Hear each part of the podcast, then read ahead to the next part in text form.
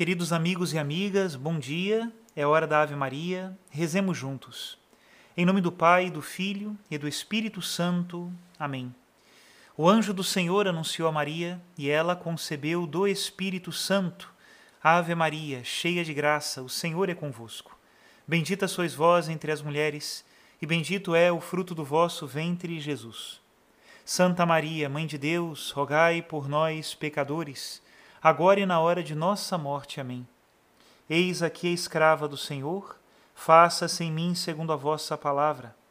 Ave Maria, cheia de graça, o Senhor é convosco. Bendita sois vós entre as mulheres, e bendito é o fruto do vosso ventre, Jesus. Santa Maria, Mãe de Deus, rogai por nós, pecadores, agora e na hora de nossa morte. Amém. E o Verbo de Deus se fez carne e habitou entre nós. Ave Maria, cheia de graça, o Senhor é convosco. Bendita sois vós entre as mulheres, e bendito é o fruto do vosso ventre, Jesus. Santa Maria, Mãe de Deus, rogai por nós, pecadores, agora e na hora de nossa morte. Amém. Rogai por nós, ó Santa Mãe de Deus, para que sejamos dignos das promessas de Cristo. Oremos. Infundi, Senhor, em nossas almas a vossa graça. Nós vos suplicamos, para que nós que conhecemos pelo anúncio do anjo, a encarnação de Jesus Cristo, vosso Filho e nosso Senhor, cheguemos por sua paixão e morte de cruz, à glória da ressurreição da carne. Pelo mesmo Cristo nosso Senhor. Amém. Em nome do Pai, e do Filho e do Espírito Santo. Amém. Queridos irmãos e irmãs, vamos dar uma pausa nas catequeses do Papa sobre a carta aos Gálatas, porque o Papa ainda está produzindo catequeses sobre os Gálatas e nós já não temos mais no site do Vaticano uma nova catequese para compartilhar. Enquanto isso, é, aconteceu um fato muito interessante em 2009 na Inglaterra. Não sei se vocês se lembram dessa notícia que apareceu sim nos jornais. Um grupo ateu e militante na Inglaterra colocou um anúncio assim no vidro de trás de um ônibus, dizendo: Provavelmente Deus não existe. Relaxe e aproveite a vida. Isso provocou uma série de manifestações não só na Inglaterra, mas também em outros países. Outros grupos de ateus fizeram a mesma coisa em outros países da Europa e grupos de cristãos começaram então a fazer uma espécie de revolta silenciosa, não entrando em ônibus que tivessem aquele letreiro. Bom, a partir daí, um escritor espanhol chamado José Ramón Ayón escreveu um livro chamado Dez Ateus Mudam de Ônibus. Em português foi feita uma versão desse livro com o nome de Nove Ateus Mudam de Ônibus. E esse livro tem uma introdução muito interessante, está publicado pela editora Quadrante. E a partir de hoje nós vamos ler uma parte da introdução deste livro que, na verdade, é uma reflexão sobre o ateísmo e sobre as linguagens de Deus. Ouçamos. As linguagens de Deus. Deus e a ciência. Os ateus pensam que Deus não existe. Os agnósticos dizem que Deus não fala. Os crentes sustentam que Deus não se cala. Às vezes, porém, aqueles que negam ou ignoram Deus começam a escutá-lo na imensa linguagem das galáxias, no elegantíssimo idioma da genética, nos incríveis números da física atômica na língua inefável do amor e também no significado desconcertante da dor. Acho que os leitores desta páginas tirarão proveito dos testemunhos vigorosos de nove viajantes famosos que abandonaram o ônibus do ateísmo. Como introdução às suas peripécias vitais, faço no primeiro capítulo deste livro um resumo das motivações dos ateus e dos crentes. As dramáticas histórias de Albert Camus e Elie Wiesel vão ajudar-nos a compreender melhor a dificuldade e a radicalidade desta problemática. Uma pergunta inevitável. Sabemos que as mitologias antigas propunham divindades caprichosas e temíveis, aceitas de maneira ingênua e acrítica. Penso que a mitologia moderna declara o seu agnosticismo e ateísmo com a mesma ingenuidade e falta de senso crítico. Todavia, tanto no primeiro caso como no segundo, é preciso admitir que Deus, é a referência humana mais essencial e inevitável. Por que nos perguntamos necessariamente sobre Deus? Em primeiro lugar, porque gostaríamos de decifrar o mistério da nossa origem e saber quem somos.